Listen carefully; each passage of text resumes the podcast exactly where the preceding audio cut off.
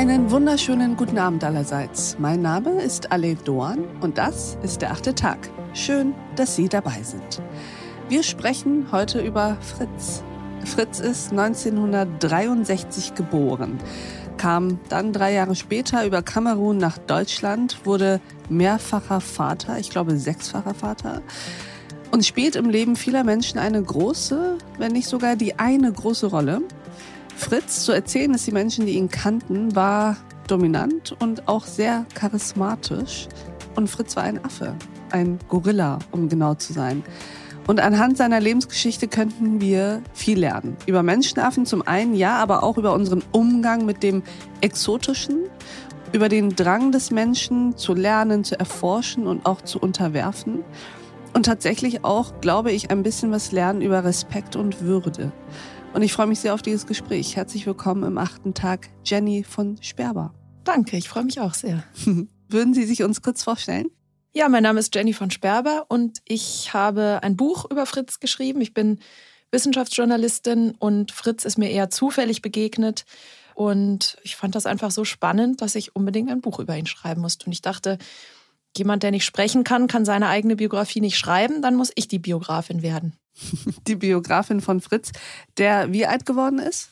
55 Jahre ist er geworden. Und ich habe gelernt, das ist ganz schön alt. Das ist für einen Gorilla wahnsinnig alt. Er war der älteste Silberrücken, also der älteste männliche Gorilla in Europa. In der Wildnis werden männliche Gorillas vielleicht so 30, paar Jahre älter höchstens. Warum eigentlich Silberrücken? Weil die männlichen Gorillas, wenn sie älter werden, so ein silbernes Fell auf dem Rücken bekommen. Mhm. Man nennt die jüngeren Gorillamänner auch Schwarzrücken, die sind noch ganz schwarz. Okay. Nehmen Sie uns mal mit in Ihre erste Begegnung mit Fritz und warum daraus der Drang entstand, das Leben dieses Menschenaffen zu erforschen und sogar niederzuschreiben. Ja, das war auf einem Dreh. Da war ich für Arte auf einem Dreh. Das, da ging es um Zoos und was Zoos heute leisten müssen. Und im Grunde haben wir nur Pause gemacht im Affenhaus und haben uns da so vor diese Glasscheibe gesetzt, wo die Gorillas dahinter waren. Für mich waren das einfach irgendwelche schwarzen Viecher, Gorillas mhm. halt. Und wir saßen da, haben unsere Sachen ausgepackt, saßen im Halbkreis. Und irgendwann fingen Gorillas an, auf der anderen Seite der Glasscheibe so den, unseren Halbkreis zu vervollständigen. Okay. Und dann saßen wir da, Menschen und Gorillas im Kreis. War natürlich eine Scheibe dazwischen, aber es fühlte sich an wie im Kreis. Und irgendwann sagte so die Tierärztin, die auch dabei war vom Zoo, zu mir: Ja, was ist mit Ihnen denn eigentlich los? Der Fritz, der starrt Sie die ganze Zeit an. Und dann habe ich das überhaupt erst so richtig gemerkt.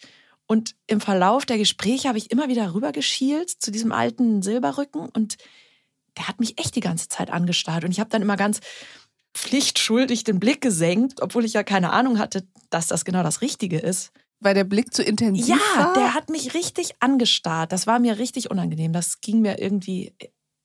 Die sehen ja aus wie Menschen und die gucken ja, ja auch wie Menschen. Und wenn mich irgendein alter Mann in der Bahn anstarrt, finde ich das auch unangenehm. Und genauso war das auch. Und dann guckte der immer und dann habe ich mich eben für den interessiert, weil ich dachte, der guckt mich an, als würde der was denken. Und Gorillas gucken einen ja oft so an.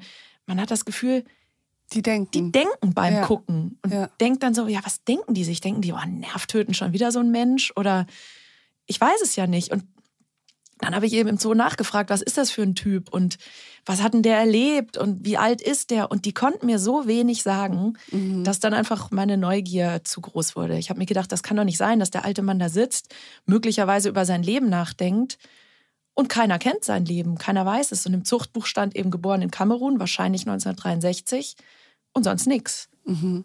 Und dann habe ich angefangen zu recherchieren und dann wurde es einfach immer, immer spannender. Dann in seinem Leben kommen Persönlichkeiten vor und seine Kinder haben viel erlebt und dann stellte sich raus, es ist so ein richtiges Gründertier gewesen. Eines von diesen Wildfängen, die eben aus Afrika nach Europa geholt wurden und die sehr, sehr viele Nachkommen haben. Also jeder, der in Zoos, in mehreren Zoos gewesen ist, ist mit Sicherheit schon mal einem Enkel oder Urenkel von Fritz begegnet. Mhm. Und dann habe ich gedacht, das ist doch eine europäische Persönlichkeit, das muss man doch rausfinden, das muss man doch aufschreiben, bevor der stirbt. Und er ist ja auch gestorben, während ich dieses Buch geschrieben habe.